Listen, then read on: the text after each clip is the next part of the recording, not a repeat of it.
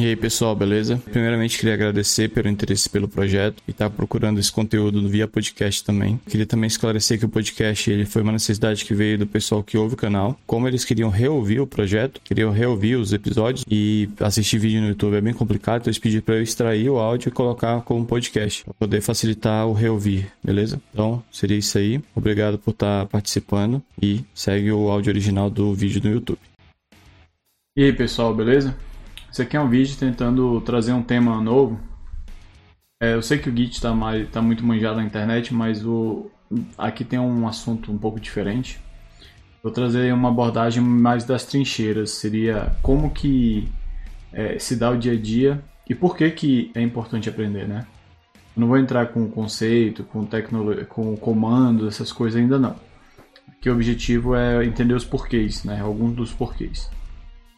Então, basicamente, antes de falar de Git, é, a gente tem que ver alguns tópicos onde o Git está inserido, né? Então, basicamente, quando a gente fala de Git, a gente tem que levar em consideração é, o servidor, então no caso o GitHub, é, a semântica de versionamento, né? Por que, que, como é que os softwares são divididos, né? Como é que eles são versionados, entender esse contexto. É, um Git flow para entender um fluxo de Git, como que, como que se dá o processo de execução que não adianta nada você saber usar o commit, o add e o é, clone, qualquer um dos comandos do Git e não saber em qual momento executá-los, né? Então é preciso ter um, um entendimento do, do, processo onde ele, onde ele se encontra. É, o commit é importante também saber porque o commit é uma das coisas mais importantes do Git. É, é o, o fato, é o ato de salvar que o seu trabalho do dia ou da hora a, a, semântica também, existe uma forma de escrever um commit. É, é uma está sendo adotado recentemente. Já existia um padrão, mas o padrão antigo não era muito bem. Eu acho o padrão novo melhor. Então eu vou tocar só nesse assunto. Aí o committing que seria para facilitar também essa semântica, porque não dá para ficar é, escrevendo muita coisa. Então a gente, para facilitar um pouco o processo, a gente usa ferramentas que auxiliam. E mostrar um pouquinho de na verdade, todo o contexto vai ficar no command line. E no final eu vou mostrar um pouco das, das GUI para mostrar como é que seria a visualização de tudo que a gente está vendo no command line, a gente vai ver no, na interface gráfica. Quando a gente fala de semantic version, a gente está basicamente se referindo a um número, né? Então esse número ele tem três posições, né? Que é o, a primeira que a gente chama de measure, a segunda que é Minion e a terceira que é o Pet. Então, esses três, esses três nomes, eles determinam o quê? É uma mudança de grande impacto, que é a Major, uma mudança de médio impacto, que é a Minion, e uma mudança de pequeno impacto, né, que é um Patch, que, que pode ser mais, mais comumente usado para correções. Beleza? É, então aqui eu vou mostrar um pequeno exemplo só para ficar claro do que, que eu estou falando. Então eu entrei na minha máquina, simplesmente rodei alguns comandos. Então o primeiro comando que eu rodei foi para verificar a versão do sistema operacional, do Linux no caso. Né? Então a gente pode ver aí que o sistema operacional é o Mint, né? a versão é, 3. é 19.3. Então o Mint ele não usa na sua essência o Semantic Version, ele ignora o último número. Pode, estar, pode aparecer esse número em outro lugar, mas quando a gente executa o comando para visualizar não aparece. É, o kernel do Linux já tem, ele é o 5.3.0. Aí tem algum, algumas informações que são opcionais, por exemplo, esse 53 generic são opcionais. No caso do Mint, a gente tem o, o Cinnamon, né, que é a interface gráfica do Mint. Então, ele também tem sua semantic version, é de, que é a definição, né, o, o padrão definido que o número dele é 448. E o Git, por si só, também tem, né? Então, se a gente olhar o Git, ó, o Git, é, digitando Git version, ele é o 2.17.1. Aí o Ruby também tem, o Python também tem, o Java também tem, o PHP também tem, é, o Node também tem e o Postgres também tem. Então essa semantic version ela é muito usada para que a gente defina as, como que o software está se dando uma evolução dele, né? Então você tem sempre esses números vão sendo atualizados e gerando o que eles chamam de changelog, que seria uma sequência, seria uma é um log de mudanças, né? Changelog. onde cada número diz quantas coisas tem lá dentro. Né? Então, no caso do não necessariamente que 4.1.0 significa que tem uma funcionalidade, não. O 4 é a versão 4, é a quarta, é a quarta versão daquele produto. É, o 1 é uma, é uma evolução do produto, então quer dizer que ali dentro daquele 1 existem várias coisas adicionadas. E o path também, né? o patch também, ele também tem um 1 que significa que tem várias mudanças ali dentro. Então foi uma subiu uma versão de mudanças de correção e uma versão de mudanças de novas features. Beleza? É, outra coisa também importante no Git é, é, entender, basicamente, a comparação dele com o Subversion ou SVN. Porque eu sei que hoje está em 2020, então falar de SVN é meio que perder tempo. Mas eu vou colocar aqui alguns números só para quem ainda acha que Git e SVN é a mesma coisa é, e que é mais um gerenciador, de, mais um versionador de código eu digo que está muito enganado, porque o Git ele basicamente revolucionou, né, junto com várias outras ferramentas, mas o Git revolucionou um pouco o mercado de tecnologia. Então, vou mostrar aqui algumas características do SVN para o Git, né, para você verificar que basicamente os desenvolvedores 90% usa Git e 10% somente usa SVN. Né? Então, quem está usando SVN no lugar de Git é, além de estar tá sofrendo muito, porque é o sofrimento mexer com isso. É hoje, assim, na época até que era, era ruim, mas era o que tinha, né? Então, hoje, quem opta, a empresa que opta, então ela sabe a dor de cabeça e o problema que eles têm devido a isso. É, a, a, questão do, do Git ser distribuído e o SVN centralizado, então isso muda bastante, principalmente o processo de uso, que o SVN te limita a um e o Git não te limita. É, o Git te permite trabalhar é, offline, então quando você está versionando as coisas, você, você, continua trabalhando. No caso do, do SVN, você não consegue trabalhar offline. Então você tem que estar tá conectado no servidor para poder fazer os commits, né? Senão não vai. Beleza? E aí tem outras, outras mudanças que são importantes para cada um. Isso aqui é como é que está a evolução no mercado, né? A aceitação no mercado hoje você for ver desde 2010 mais ou menos até hoje, é, 2004 na verdade, até hoje, você vê que em 2010 começou a ter essa mudança drástica, né? Ah, que o mercado mudou muito 2010 para cá. Os últimos 10 anos de tecnologia foram muito diferentes. E uma das coisas que fez com que se tornasse diferente foi a adoção é, em massa, vamos dizer assim, pelas empresas do Git. E quando a gente fala de Git, a gente fala de versionar, né? Então eu vou botar aqui um ponto bem simplista do que, que seria esse versionar. Para não entrar nos detalhes, porque quem quiser, o Git ele está na documentação oficial, tem muita documentação na internet, então não é esse o foco aqui.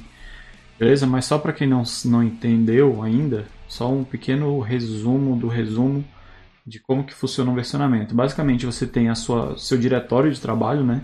Que é a pasta onde você está mexendo nos arquivos. Aquela pasta ela é escutada pelo Git, vamos dizer assim, onde o Git olha para essa pasta e diz que algo, ah, trabalhos estão sendo feitos.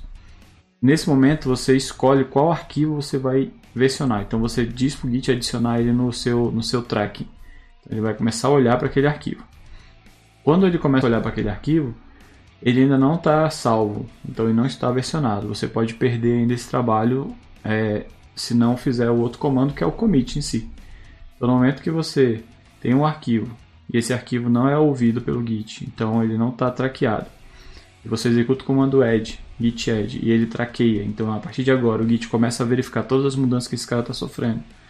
E a partir daí você decide comitá-lo, ou seja, salvar o seu trabalho e, e pedir para o Git, toma, cuida dessa versão para mim, então você realmente usou o Git, beleza? Então, de forma bem resumida, seria isso papel do Git no, na gestão né, do, das versões do que você está fazendo de mudança de arquivos, código ou qualquer arquivo do tipo. Outro ponto importante é o processo. Então, quando a gente fala de processo, né, de, de versionamento, fluxo de versionamento, então você tem aqui como que o Git ele permite. Então esse aqui é um exemplo de como o GitHub né, tem seu processo. Porque o Git não te limita a seguir um processo. No caso do SVN, te limita. É, no caso do GitHub, do Git não. Então o GitHub ele tem um dele. Então o dele basicamente é o que? Ele tem é, um repositório, que é, seria não um repositório central, ele é centralizado, mas ele não é central.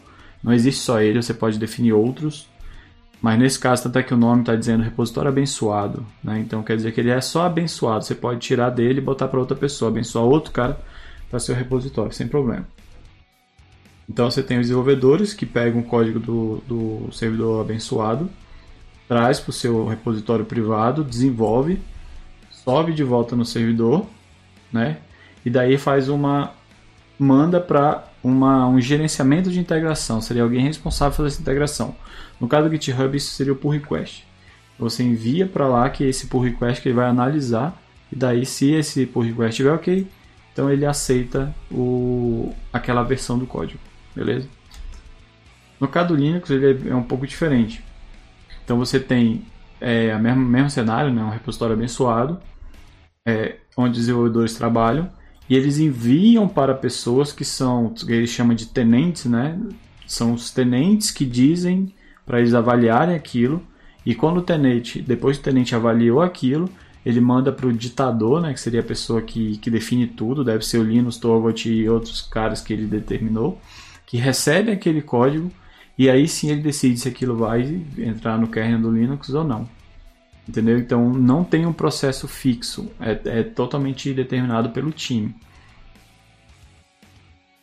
E quando a gente fala de Git também tem que ver alguns comandos, né? Então o que, que eu fiz aqui? Aqui eu fiz uma listagem de comandos básicos, né? Que são usados diariamente, né? Então que o, a frequência de uso dele é muito grande.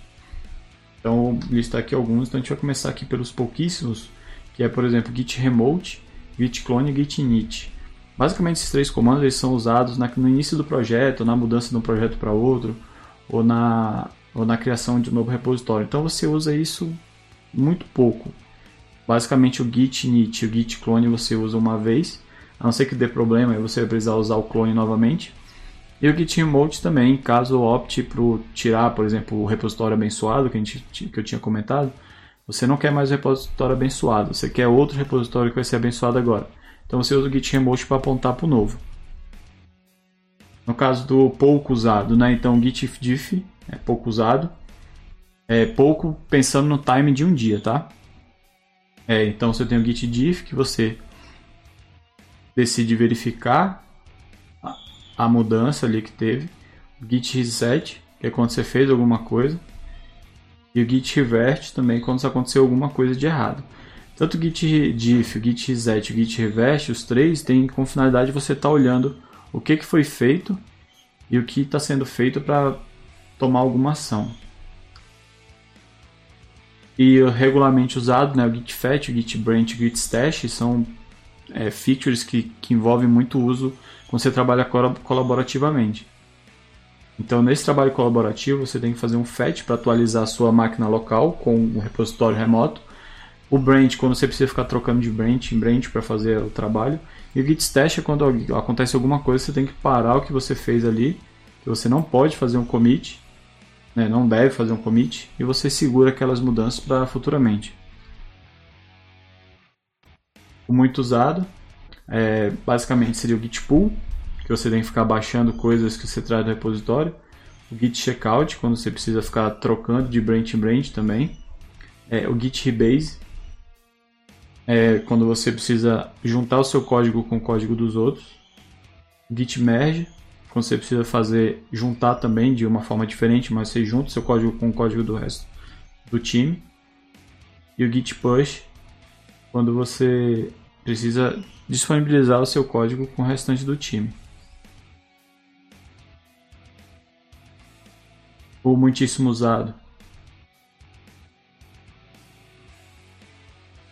O muitíssimo usado é quando você tem um, você precisa estar tá acompanhando diariamente ou, ou periodicamente é, questões de minutos ou horas é, o que está sendo feito. Então o status para ver o que, que você está mexendo, o log é para saber o que, que você fez, o que, que você o que você vai fazer. O Edge é quando você está salvo, tá traqueando aqueles arquivos é, para poder comitar. E o commit é quando você decide finalizar aqueles, aquelas mudanças.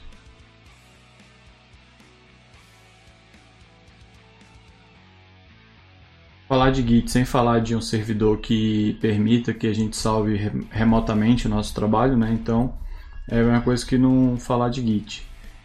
Porque trabalhar localmente na máquina com Git é a mesma coisa que nada, né? Você faz trabalhinhos ali, você são muito simples, então não ajuda no aprendizado. É, o GitHub seria um dos principais, né? Se não o principal hoje. Para mim ele é o mais importante até. Então o GitHub ele é um SaaS, né? É, uma, é, uma, é um software da service que você ele tem a versão gratuita e tem a versão paga. Então você apaga a assinatura e usa ele um repositório Git. Você pode ter um repositório Git na sua casa se você quiser. Você pode ter uma outra máquina disponível. Nessa outra máquina disponível instalar o Git e da sua máquina de trabalho você aponta para essa outra máquina dizendo que aquele cara é um servidor. Mas nesse caso é trabalha mais. Você pode usar um servidor grátis como GitHub e hospedar seus códigos lá. É, os números do GitHub hoje, né, hoje 2020, é, já está em 50, 50 milhões de usuários, mais de 100 milhões de repositórios, sendo que desses 100 milhões de repositórios, 28 são públicos. Né? Então você pode entrar lá, ver o código-fonte, fazer contribuição se quiser, enfim. E ele é considerado o maior host, né? o maior hospedor é, de código-fonte do mundo. Então aqui são alguns projetos open source que tem lá, né? Então, por exemplo, o VS Code está lá, o Facebook tem muita coisa do Facebook lá, é, o Swift da Apple está lá, a NASA, o Google tem código lá, o Rails está lá, o jQuery está lá, o Bootstrap, o Docker, Node. Então são vários projetos super importantes para a comunidade que estão lá disponíveis para você olhar o código, contribuir, ver o que está acontecendo é, diariamente no projeto. É, aqui eu listei algumas das principais funcionalidades do GitHub, né? Uma delas é a questão da segurança e gestão. O que, que seria isso? Né? Quando vocês têm um repositório Git na sua máquina, é, você basicamente tem um, um, uma pasta, né, uma branch principal, que vai estar gerenciando ali dentro esse código. É, essa, essa branch ela não tem gestão nenhuma, você não consegue impedir de fazer nada. Você pode gerenciar ela é, de forma muito superficial.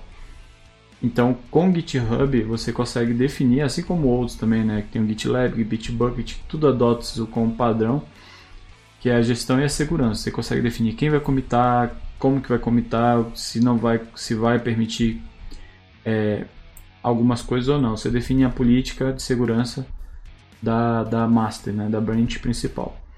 É, o GitHub, no caso, ele trabalha com solicitação de recebimento, que em inglês seria os pull requests, onde você faz um trabalho, termina o trabalho, você solicita esse recebimento para o dono da master, o dono do projeto ou o responsável pela, pelo merge na master, e ele vai olhar aquele pull request, que é aquele bloco de mudanças que você enviou para ele, ele vai analisar e vai verificar, opa, vou aceitar ou não vou aceitar.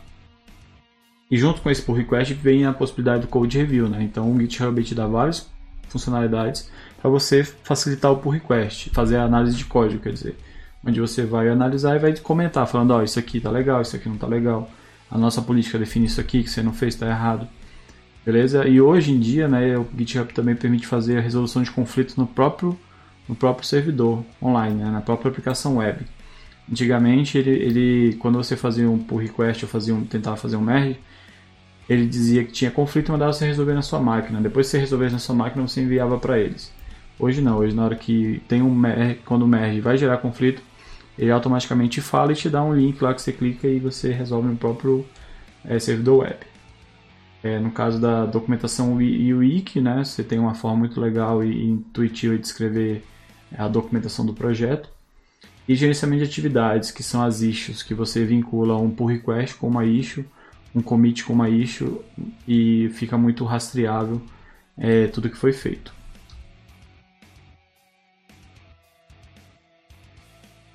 Quando a gente fala de Git, a gente também tem que falar de Git Flow, que seria o fluxo de desenvolvimento do Git. Então existem vários, aqui eu vou exemplificar um, que é baseado na ferramenta chamada Git Flow também, com o próprio nome. Eu acho ela muito legal, existem outras. É, então basicamente aqui no exemplo você tem a Branch Master, que ela está na versão 1.0.1.0. É a partir dela você faz um, cria um clone né, da sua máquina baixando ela para cá, e aí você tem a possibilidade de fazer uma branch developer, que é recomendado ter essa branch developer aqui na sua máquina. Então nessa branch develop, ela tem duas versões aqui, ela, ela tem duas, três commits aqui atualizados. Quando chega nesse momento aqui, vai, vai ser desenvolvido duas features novas, essa e essa daqui. Então a partir daqui ele faz uma branch nova chamada feature branch, com o nome que determinar. No caso do Gitflow, ele sugere que você coloque o nome feature barra e o nome da feature. Ele desenvolveu dois commits e você está em, em progresso, né, em trabalho. Você está trabalhando no desenvolvimento. Um segundo momento é quando você finaliza esse trabalho. Quando você finaliza esse trabalho, ele, você precisa fazer um merge na branch develop. Então você finalizou aqui o trabalho e fez o branch develop. Esse cara aqui continua evoluindo. Outras pessoas foram trabalhando, não foi você aqui, mas as pessoas foram trabalhando. Aí você, aí outra pessoa está trabalhando nessa branch aqui, ou até mesmo você, e finalizou e fez o merge. Então esse trabalho aqui e esse trabalho aqui eles foram unidos nesse momento. Outros contextos que vai acontecer é está trabalhando na master na versão 1.0 trabalhou em todas essas versões, foi feito merge e nesse momento aqui foi gerada uma versão 1.0 que seria a release em si. Então a branch release, que é a, a branch entregável, né? Você está evoluindo ela para poder entregá-la. Então você desenvolveu, criou uma branch, finalizou, finalizado você faz um merge na release, que é a release 1.0. É, e aí você continua trabalhando e aí outras branches vão começar, vão fazer o merge e vão ser integrados à release. Então a mesma coisa aqui, foi finalizado, fez o merge integrou com a release. Beleza? Então aqui surge a necessidade da release. A única coisa que entra na release, que é esse commit aqui, ó, somente bug fix que ele chama, né? São aqueles pequenas correções que foram pegos em, em ambiente de treino, ambiente de homologação. Beleza? Então a release ela evolui também com commits, porém são commits de melhoria, né, de correções, que são feitas na release direto. Aí outro contexto seria, quando eu finalizo a release, no momento que eu dou um finish nela, né, que eu finalizo ela, eu gero na minha master uma tag que é a versão nova dela, versão 1.0. E assim com a das outras. Então se eu finalizei aqui, aqui seria a versão 1.2. Beleza? Que aí na versão 1.0 eu tenho essa feature na versão 1.1.0 eu tenho esse, hot, esse bug fix. E na versão 1.2 eu vou ter essa feature e essa feature aqui. Mergeado, gerada a versão 1.2. Aí o outro cara que acontece também é o hotfix. O hotfix já é uma melhoria, né, uma correção de algo que está acontecendo em produção agora. Então o que, é que você tem que fazer? Você tem que estar tá trabalhando aqui né, desenvolvimento dela, na release dela, tá tudo funcionando, porém aconteceu esse cara aqui. Na hora que esse cara acontece, é, deve se parar, porque é um, um problema que o usuário não está conseguindo fazer um cadastro na aplicação. Então você tem que parar, gerar uma branch chamada hotfix. Com essa branch hotfix, você vai resolver aquele problema. Você não vai fazer da melhor forma do mundo, você vai simplesmente resolvê-lo, mesmo que seja colocando um if vai resolver e vai fazer o merge na, na master. Então, nesse contexto, você finalizou o hotfix, aí você faz o merge na develop e faz o merge na master. Aí finaliza e você segue o desenvolvimento. Beleza? Para poder facilitar aquele trabalho, vocês viram que tem vários fluxos, né? Você cria uma branch, cria uma branch, finaliza uma branch, faz uma merge, faz um rebase, faz um push, faz um commit. Todo aquele trabalho, ele é bem, bem é, trabalhoso de se fazer, né? Você manter aquela constância, um fluxo correto é difícil. Então, para isso que existem algumas ferramentas, e uma das que eu gosto que é o Gitflow, né? a ferramenta Gitflow. Você, basicamente, para instalar ele, inicializar o projeto Gitflow, você pega o seu Git e digita o comando Gitflow init, pronto, iniciou. Com isso, agora você tem um, único comando que ele já vai criar uma branch para você com padrão. Você só vai dizer gitflow fixture start o nome do, do padrão ele vai criar. Ah, mas criar uma branch é muito mais fácil. Sim, é, concordo que é mais fácil do que usar o Gitflow, porque você escreve muito mais coisa. Porém, depois se torna mais fácil, porque quando você vai finalizar ele, ele vai fazer várias coisas, ele vai mesclar, vai mudar para develop, ele vai te encurtar vários caminhos. E além disso, ele vai seguir o fluxo. Né? Então, além de te encurtar, em vez de você escrever várias coisas, no caso aqui você ia precisar fazer um merge na developer, remover a branch depois e trocar para branch developer. Então, esse trabalho são três comandos que você faz em um né? e você mantém o fluxo do trabalho. Depois pode também jogar esse trabalho seu para o servidor remoto para deixá-lo guardado lá. Também baixar o de alguém que subiu e você também quer ver. Mesma coisa acontece para release. Quando você tem uma release, você vai criar ela, você pode usar o git flow também para isso. Você digita git flow release start, o nome da release. Ele vai criar uma, uma branch com o nome release. É, e a mesma coisa para finalizar. Você encurta muitas coisas e ele vai fazer isso para você. O que, que ele vai fazer? Ele vai criar, é, ele vai mesclar na master, vai criar uma tag, vai fazer o merge na developer, vai voltar para developer e vai remover a versão, a branch de revisão, né, que é a, a branch release. Então ele já vai fazer para você é, um merge, um checkout, criar uma tag, é, fazer um merge, fazer um checkout. Ele faz bastante dois merges e um checkout. Beleza? Então ele facilita para você. Além de permitir que você siga o fluxo, que é o mais importante. E a mesma coisa do hotfix. Então no hotfix você vai ter um comando para startar o hotfix. Você vai digitar git flow ini start, é, git flow hotfix start e o nome da, da, da correção. E a mesma coisa na hora de finalizar. E na finalização também vai fazer a mesma coisa. Ele vai criar a etiqueta, vai criar o, o merge é, que é a tag, né? Ele vai taguear, vai fazer tudo bonitinho para você, para você seguir o fluxo. Isso aqui basicamente é o resumo dos comandos. Então você tem um nome git flow, que é padrão. Aí você escolhe qual comando você vai usar, se é o init, se é o feature, se é o release, se é o hotfix. Se você vai inicializar, se você vai finalizar, se você vai publicar ou se você vai baixar. E o nome. Então não tem mistério na, na execução. Né? No início é chato, porque são vários nomes novos, mas é muito tranquilo de você aprender. E quando a gente fala de Git, a gente fala, tem que falar do commit, né? Que o commit é a parte mais importante. Não interessa se você fez add, se você fez é, qualquer comando do Git, se você não comitou seu trabalho, seu trabalho pode ser perdido. Então o Git ele é o mais importante. Tanto é que tem a brincadeira, né? De em caso de incêndio, comita, sobe e sai. Então você tem que comitar seu trabalho. É, não existe uma regra definitiva, mas é, geralmente eu vejo o pessoal adotando que a cada uma hora de trabalho você tem que fazer um commit, tem que tentar fazer um commit, mesmo que seja um commit que depois você vai usar um outro comando que a gente vai ver ali na frente, que vai dar continuidade no commit. Então, por exemplo, você comita e depois você dá um git commit amend, que aí você vai continuar comitando em cima da mesma mudança. Mas você tem que comitar o seu trabalho, beleza? Não alterar, gerar nome, commit 1, commit 2, commit 3, não commit o nome correto e aí você vai dando amend e vai atualizando. Quando a gente fala de commit, né, no caso do a gente verifica como é que isso foi registrado. Então aqui eu peguei a minha máquina e só rodei lá o git para a gente ver como é que ele fica. Então basicamente aqui eu peguei esse exemplo aqui, que é o commit 0935 e todo esse hash aqui, e ele mostra aqui o autor, quem é o autor, o nome, a descrição e a data da alteração.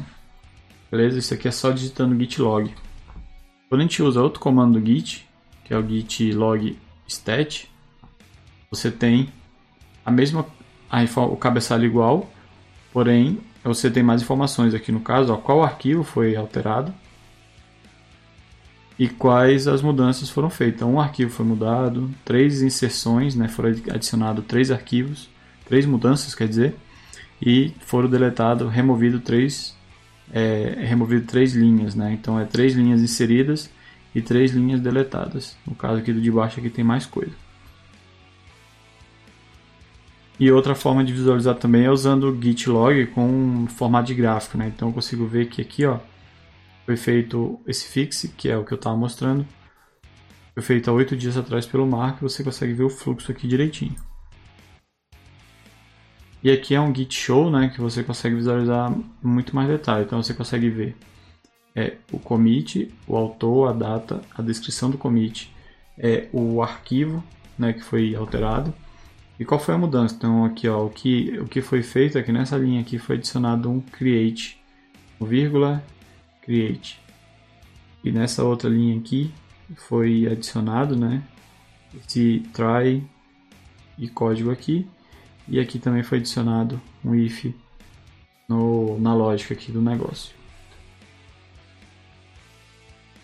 Então os comandos importantes no commit né, são esses três aqui, quatro aqui que eu exemplifiquei, que é o git commit em si, você digita git commit "-m" e o nome da mensagem. Git amend, que foi o que eu falei, né? Quando você precisa é, o amend ele serve para você sobrescrever aquele commit, né, basicamente. Então você pode criar um commit onde você escreve, escreveu a mensagem sem um acento. Aí você, como você se preocupa com o commit, você vai corrigir aquele acento. Então você digita git amend e você digita o nome da mensagem, menos m o nome da mensagem nova, você corrige e vai sobrescrever aquele, aquela mensagem do commit. É, assim como outros commits, por exemplo, você fez um commit agora, aí você quer fazer, que eu falei de uma em uma hora. Então você fez em uma hora. Esse commit aqui tem a ver com o anterior? Tem. Então você não vai criar um novo commit, você vai fazer um amend nos novas mudanças dentro desse novo desse commit anterior. E aí você vai é, crescendo o commit com o passar do tempo. Quando o commit não fizer mais contexto, não fizer mais parte daquele escopo que você está mexendo, aí você troca e gera um outro commit. É, o reset header, né? Basicamente você fez um commit, fez um commit errado comitou no lugar errado e você não vai deixar aquele commit sujo lá. Você pega, desfaz ele e, e faz, joga ele no, na, na branch correta e faz o commit. Então você dá um git reset para você desfazer. E o rebase "-i" é quando você pode, você pode fazer a mudança de várias é, commits ao mesmo tempo. Você pode pegar vários commits e alterar a mensagem deles, é, juntar dois commits em um, e enfim, você consegue fazer uma, uma organização é, mais abrangente, mais ampla, né? Quando a gente fala de commit também, a gente tem que falar da semântica, né? Que é muito importante, né? Como é o nome do commit, o que é está escrito naquele commit. Então aqui nesse caso, estou dando o exemplo do semantic version, é, semantic commit, que é a mensagem a, que, tem, que está sendo adotada. Quem trouxe isso aqui basicamente foi a equipe do Angular. E é muito legal facilita muito a leitura, facilita muito a curva de aprendizagem do time e eu recomendo, por isso que eu estou falando dele. Então, basicamente, você tem três coisas no, básicas né, no, no, no, commit, que é o tipo do commit, o escopo e a mensagem, né, o título.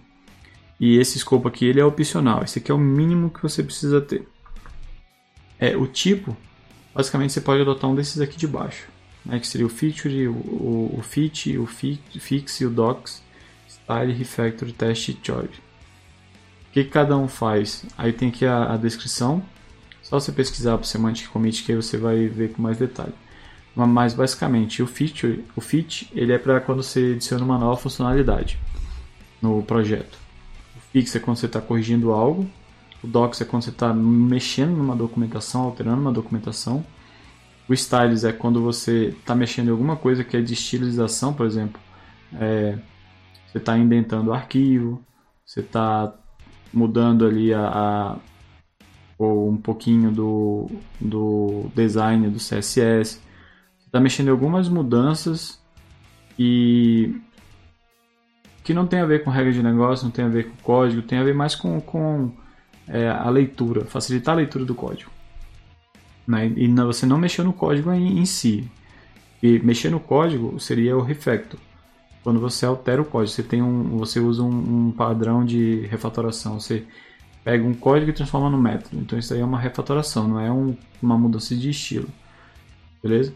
O teste é quando você adiciona, corrige teste ou refatora teste. Basicamente é isso. E esse short aqui é quando você é, faz pequenas é, mudanças que são mais técnicas, que não envolvem negócio. Entendeu? Você está fazendo uma mudança no código adicionando algo que é técnico, não é, não é questão de, de negocial. E como aquele padrão de mensagem ele é um pouco difícil de seguir, então tem um cara aqui que é bem legal que é o que ele basicamente vai pegar, você vai digitar um comando que é o git cz, né, você instala o commitsend, ele vai, você vai digitar git cz e a partir disso ele vai te dar as opções. E aí você vai dizer o que, que eu estou fazendo, é um fit, é um fix, e você escolhe a opção e vai digitando que ele vai te, te mostrando as opções e você vai só digitando. Então fica muito fácil de seguir.